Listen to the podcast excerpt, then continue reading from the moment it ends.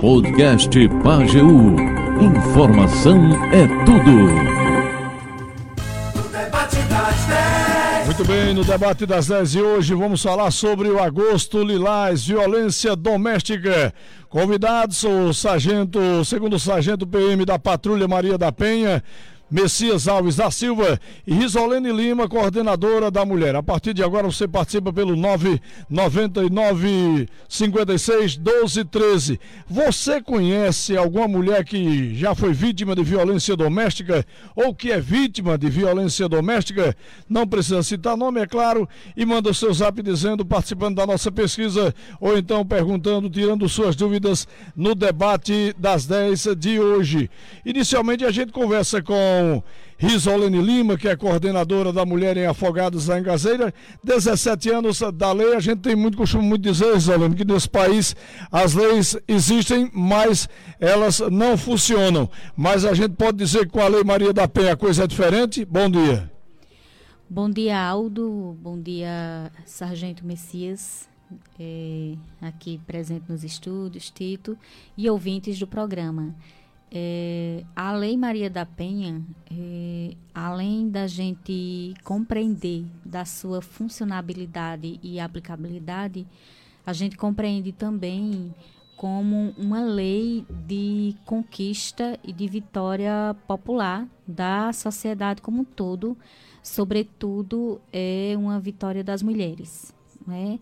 É, tendo em vista que para a existência dessa lei, ela iniciou, infelizmente, né, por uma situação de tentativa de feminicídio de uma mulher, no caso da própria Maria da Penha, quem lutou incansavelmente é, pela punição de seu agressor, e também é, pela o, os movimentos de mulheres que lutaram anos afins incansavelmente para é, sanção e implementação é, dessa lei. Então, ela é uma lei que é, serve de modelo para o nosso país e também é modelo internacional, né?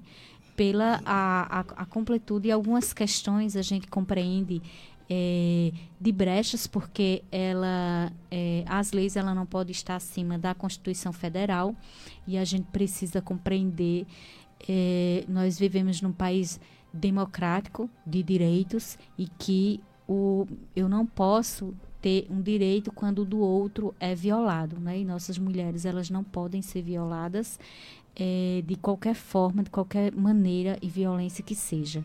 Então a Lei Maria da Penha, ela é além de simbólica, ela é um exemplo desse é, dessa conquista de direito por parte das mulheres.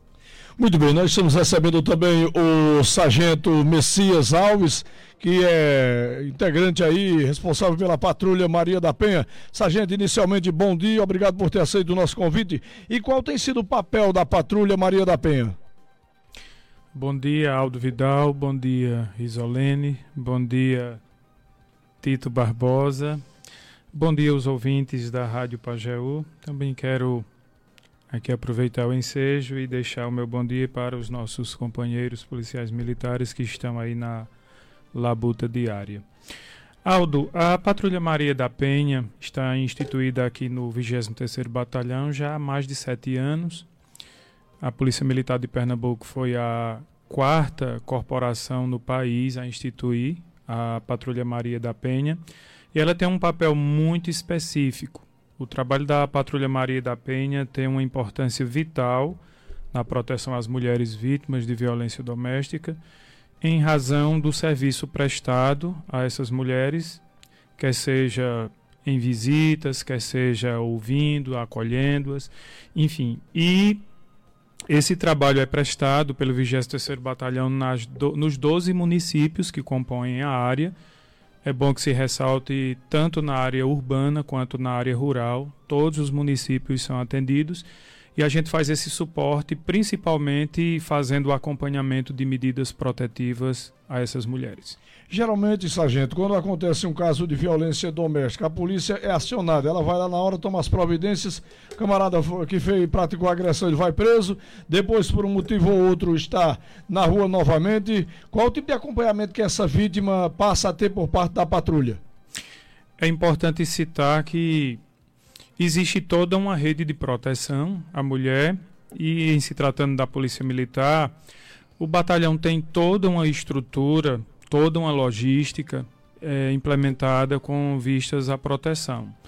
E ao ocorrer o fato, a, a, como já disse, né, todo esse desenvolver de atividades, as guarnições vão, efetuam efetuam a prisão. Geralmente as mulheres é, elas solicitam a medida protetiva que começam ou pela delegacia da mulher ou pela delegacia municipal mesmo, quando os fatos ocorrem geralmente à noite ou finais de semana. Então, esses pedidos são encaminhados para o juiz. Se o agressor estiver preso, geralmente essas medidas são deferidas já na audiência de custódia. Quando não, então o magistrado defere a medida e ele é intimado dessa medida a posteriori.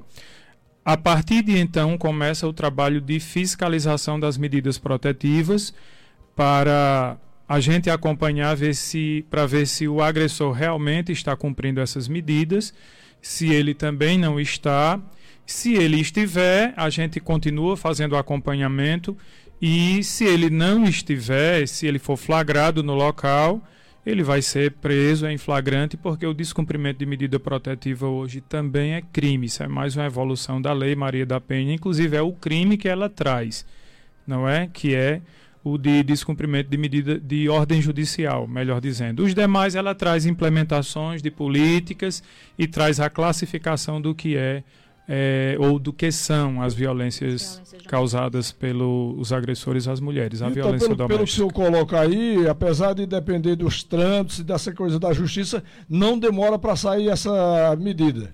Em regra, não. A própria lei regulamenta que o prazo para deferimento são 48 horas. E se o agressor for preso, na própria audiência de custódia, elas já são deferidas, ele é intimado e a partir de então a medida protetiva já passa a ter validade. Bom, Risolene, quem é que pode denunciar os casos de violência? Porque muitas vezes a pessoa é vizinho do outro, está acompanhando, tem ciência do que está acontecendo, mas por ter a fama de ser valentão, de ser perigoso, acaba não denunciando. E o, como fazer para denunciar numa situação como essa e em outras situações também? É, qualquer situação de violência, de direito violado, com mulheres, crianças e adolescentes, pessoas idosas que são a gente chama dos grupos mais vulneráveis, precisa ser denunciado. Né? E essas denúncias, ela necessariamente não. A, a pessoa denunciante não precisa se identificar. Ela pode ser uma denúncia anônima, né? É, a autoridade de segurança ou, ou judiciária ela precisa ser acionada e se você não quer se identificar, você pode ligar né, através dos números de denúncia que a gente está sempre divulgando, né, tanto nesse, nos canais de comunicação, através das rádios, redes sociais e outros, né, e, e a partir das atividades preventivas que a rede de, de, de proteção e enfrentamento faz. É, e o anonimato dessas pessoas, eles são garantidos, né?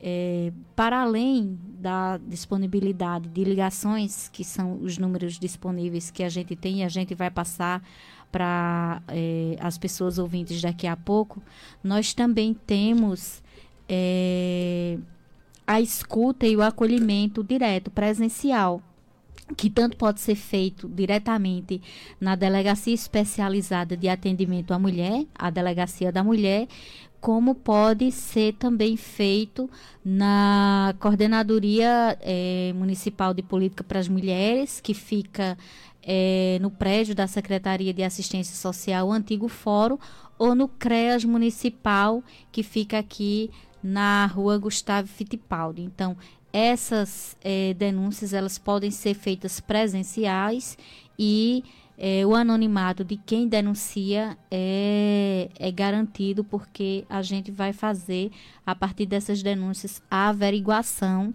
de, dentro das normas técnicas necessárias e com pessoas habilitadas para esse tipo de atividade. Para além disso, né, dessas denúncias, a vítima também é fundamental, inclusive, que a vítima faça essa denúncia, que a mulher faça essa denúncia é, geralmente a gente, é, quando não é vizinho, algum parente ou os filhos, a gente tem recebido denúncias em que quem toma a iniciativa de denunciar são filhos, né, que ouviu falar, que recebeu essa orientação em algum lugar e acaba trazendo e reforçando essa, essas denúncias. Então, todo o acompanhamento necessário para essas mulheres em situação de violência, para essa família em situação de violência, é, serão feitos e a gente vai fazer os encaminhamentos para os órgãos afins dentro da necessidade de cada situação. A Sebastiana está falando, diga Sebastiana. Bom dia, Aldo. Aqui é Sebastiana do Barra de Solidão. Ô Aldo, veja só, graças a Deus, já fazia 30 anos que eu casei, graças a Deus. Fico muito feliz no casamento, eu tenho um bom marido, mas se eu tivesse casado com um homem ruim que agredisse, sabe o que eu fazia? Enquanto eu tivesse filho pequeno, eu aguentava, depois que os filhos crescessem, é, que tivesse de maior, sumia no mundo e deixava ele para trás, porque a justiça hoje em dia não resolve muita coisa. Que prenda, mas depois vai solto, né?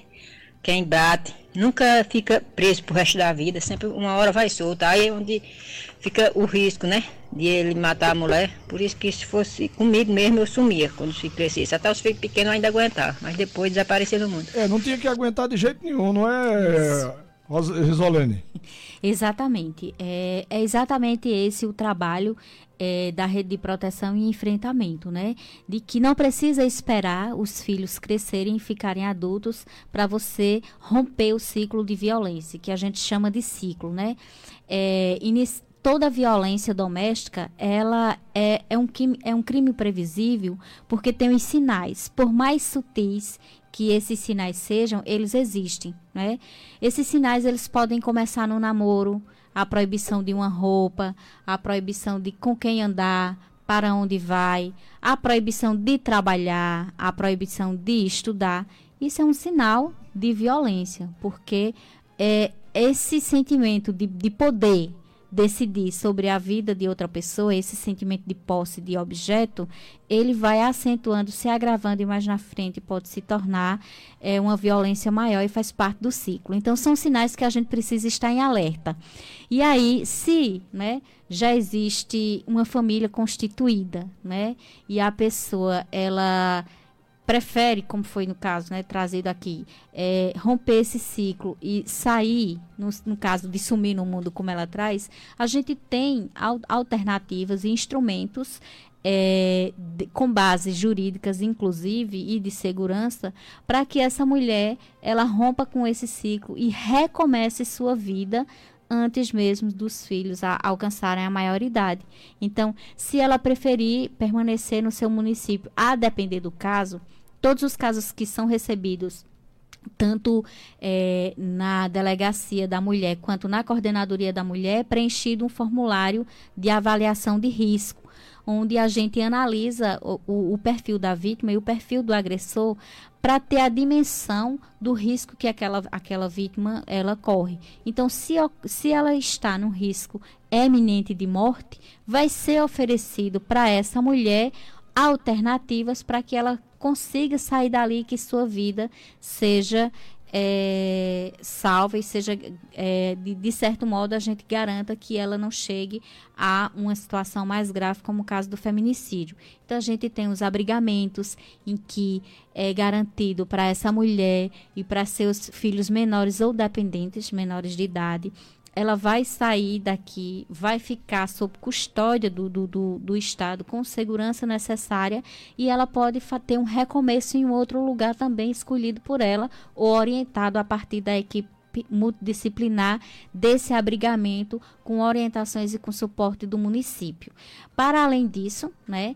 Não, mas eu não quero é, ir para um lugar junto com pessoas desconhecidas, alguma coisa desse tipo.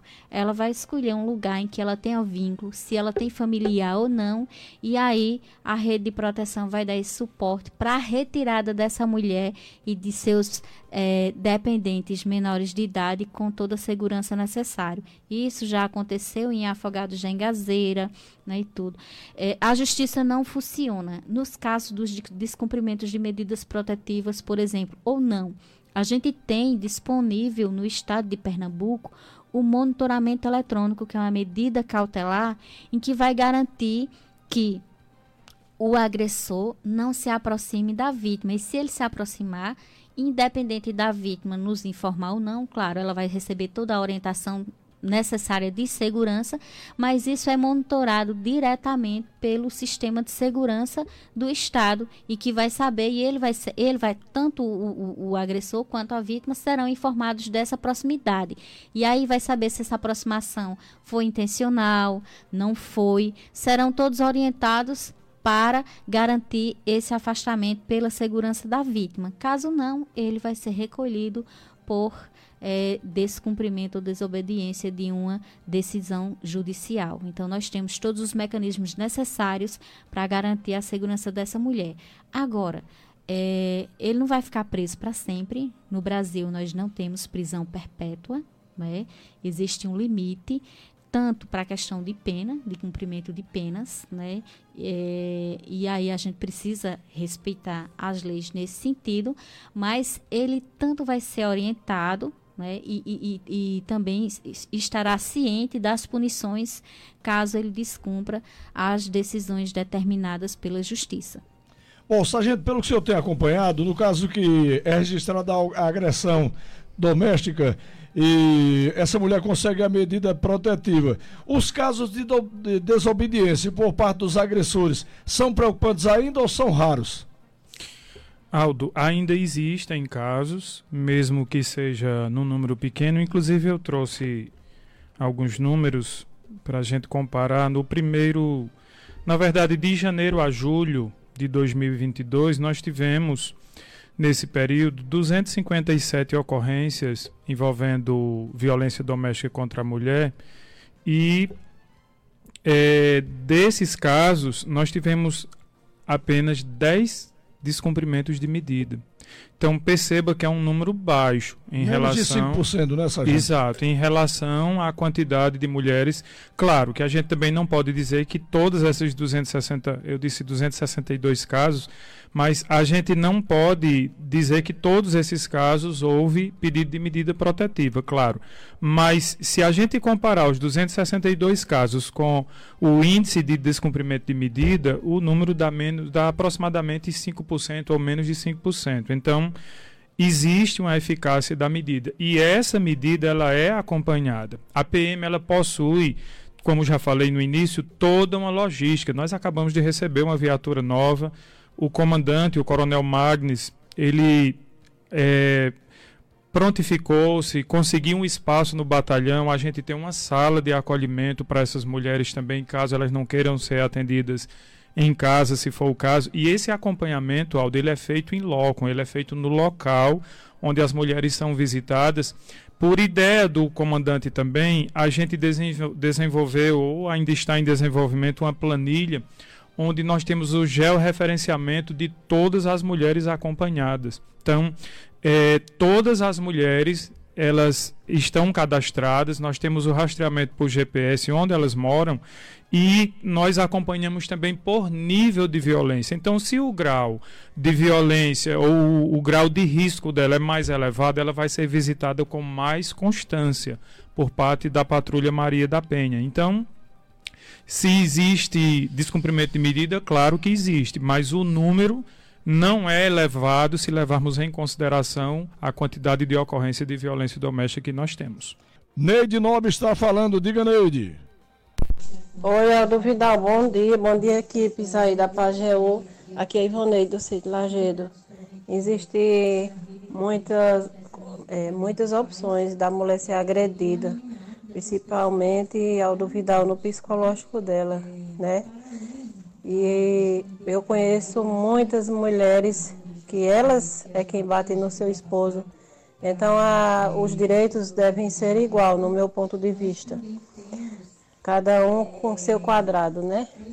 Fica com Deus. Essa questão da violência doméstica, Risalene, quando se fala sobre isso, não é só agressão física, não é só porque ele deu um tapa, não é só porque ele deu um bicudo na canela dela, não é porque beliscou, tem outras formas de agressões também.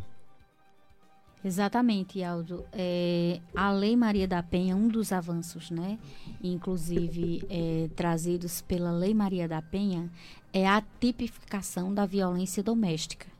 Né? É, em algumas situações em que, antes da Lei Maria da Penha, a mulher precisaria fazer a denúncia, é, e quando ela não conseguia provar, inclusive, essas marcas físicas, né? E tudo, tinha até estratégias de alguns agressores de agredir de modo que essas marcas não ficassem visíveis, por exemplo. É, com a Lei Maria da Penha, ela vai tipificar a violência doméstica entre, intrafamiliar em, em cinco tipos, né? A, a violência física, que é a, a, as agressões físicas visíveis ou não, é, a agressão a violência psicológica, que inclusive é, chega a ser das mais cruéis, né? ela é silenciosa e a longo prazo e, e, e, destrói a vítima de tal maneira que ela não consegue, inclusive, reagir, romper o ciclo. É, a violência patrimonial, a violência moral e sexual. Então, tipificada com esses cinco é, é, tipos, havendo representação ou não da vítima, havendo denúncia da vítima ou de outra pessoa que tenha conhecimento dessa, dessa violência, é, vai ser averiguado de acordo com cada tipo. Cada tipo tem sua forma de, de averiguação, de investigação, é, conforme a denúncia seja feita. Mas o que a gente precisa compreender é que a violência psicológica, necessariamente, a gente precisa trazer a, a questão das provas é, como é no caso da violência física, que, que precisa, por exemplo, de, de, de formas mais concretas, do, do, laudo, por exemplo, do exame de, de corpo de delito, alguma coisa dessa natureza. E além da denúncia, essas mulheres elas dispõem de serviços é, e orientações relacionadas à saúde mental dessas mulheres que estão disponíveis no município de Afogados da Engazeira. E o que é mais fundamental é que toda a rede, toda a atuação dos órgãos que integram a rede é a compreensão do fortalecimento né, dessa mulher para que ela tenha a autonomia necessária de se romper esse ciclo. E como seria essa autonomia? É, para a partir do momento que essa mulher ela esteja fortalecida em todos os âmbitos, né, com relação à sua saúde mental, com relação à sua, à sua é, segurança financeira, de estabilidade, porque em alguns casos, como foi trazido no, no, no primeiro depoimento, de que a mulher esperaria seus filhos ficarem maiores para poder é, sumir no mundo, por exemplo, isso é uma característica muito comum da dependência financeira que algumas dessas mulheres têm de seus agressores. É, e aí a gente tem todo um acompanhamento socioassistencial para libertar essas mulheres. Mas para além disso, a violência psicológica, mesmo que a mulher ela tenha uma independência financeira, ela vai continuar dependendo afetivamente, inclusive, é uma, é uma, não é uma dependência econômica, mas uma dependência afetiva, que às vezes a gente não compreende. Ah, mas ela voltou porque ela gosta de apanhar. A gente não sabe o que existe por trás disso. Pode existir uma ameaça, pode existir aí é, promessas de, de, de matar, de, de fazer alguma coisa com algum familiar, algum enter querido, e também pode existir sim.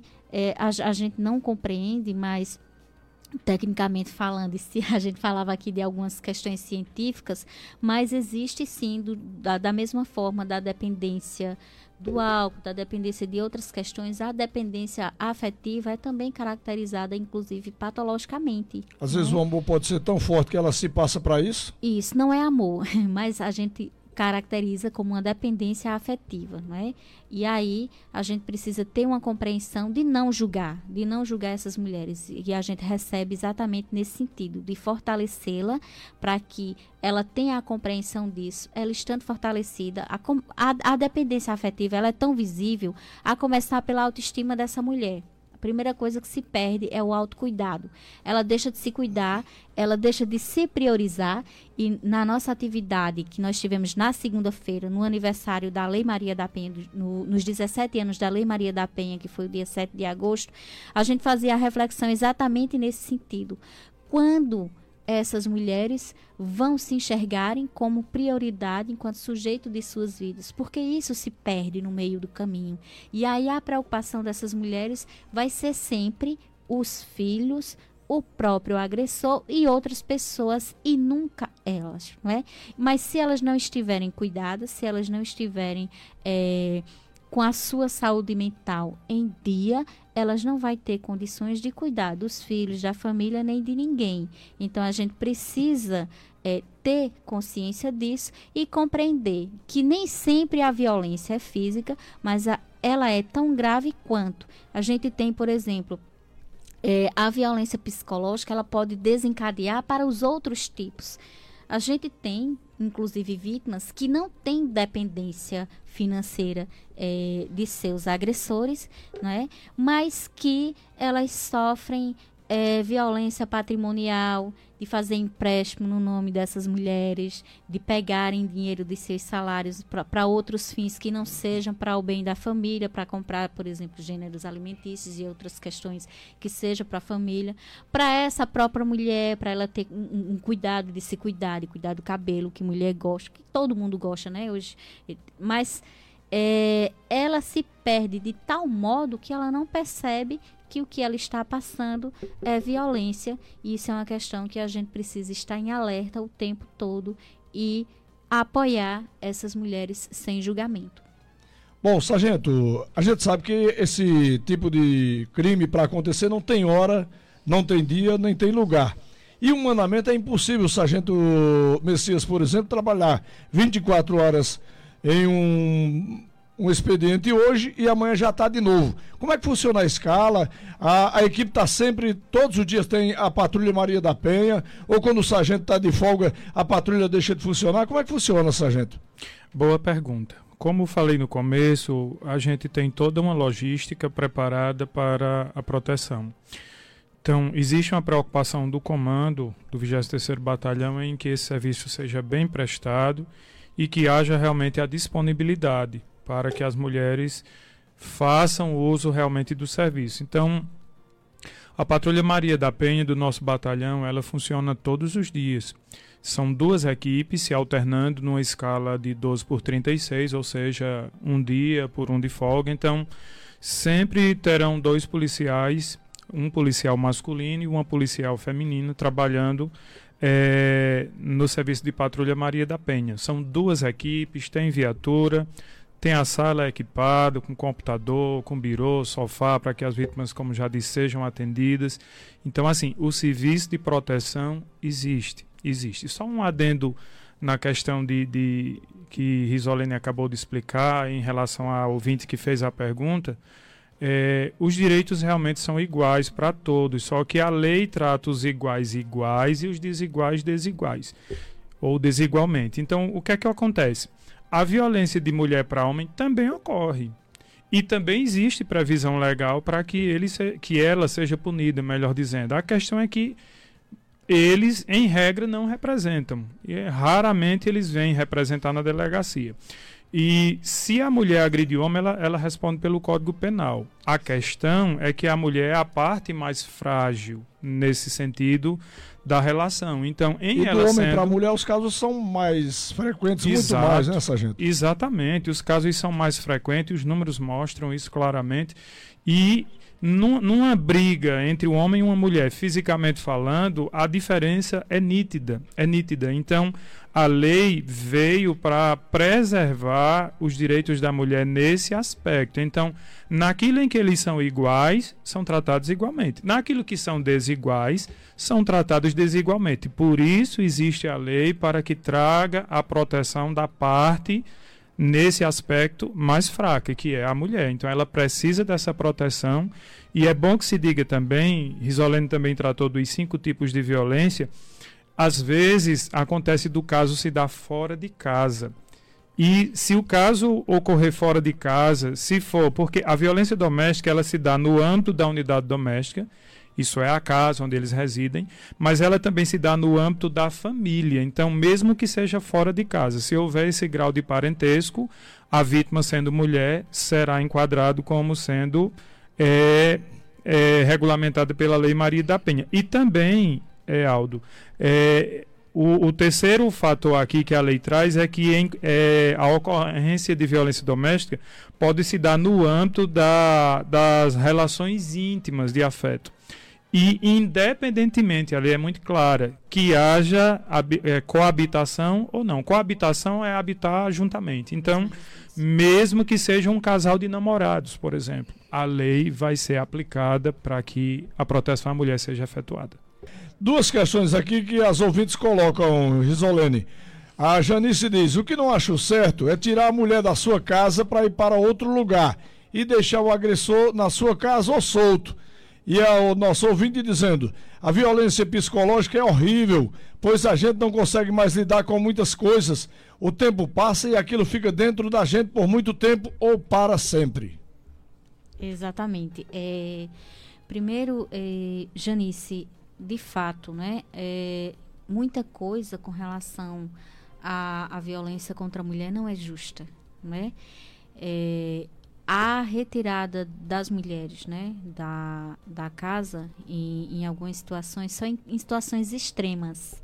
Se essa mulher ela correr risco eminente de morte e é dialogado, essa mulher ela precisa aceitar também, para a gente garantir a segurança dela, não é? Porque em algumas situações, mesmo que o agressor esteja preso, né, a gente não tem como, é, em algumas situações, garantir que não aconteça nada a depender do caso. Quando a gente é, preenche o formulário de avaliação de risco, a gente vai levar tudo isso em consideração, vai ser analisado. É, o local que essa mulher vive, se apresenta riscos, como é. Então, tem toda uma análise, né? Tanto é, do local onde ela reside, uma análise da situação dessa, dessa mulher, é, da família que, que né, convive com ela. Então, tudo é analisado antes de tomar essa medida, que é a última a ser tomada. Todas as outras são avaliadas e levadas em conta. E em regra, quem sai é o agressor, né? Quem é, em regra, é quem tem que ser afastado, né? Inclusive o afastamento do lar, em regra, é, é o agressor. Geralmente a guarda dos filhos fica com a mãe, com a isso, vítima. Isso também, né? No caso de, de, de, de disputa de, de guarda, que já vai entrar é, com outro processo, a violência contra a mulher entra pela questão criminal e guarda e pensão alimentícia entra pela vara civil. É um outro processo e que também essa mulher ela vai ser orientada acerca disso, mas sim a Lei Maria da Penha vai assegurar a prioridade de guarda de filhos para essa mulher, né? no caso para a vítima.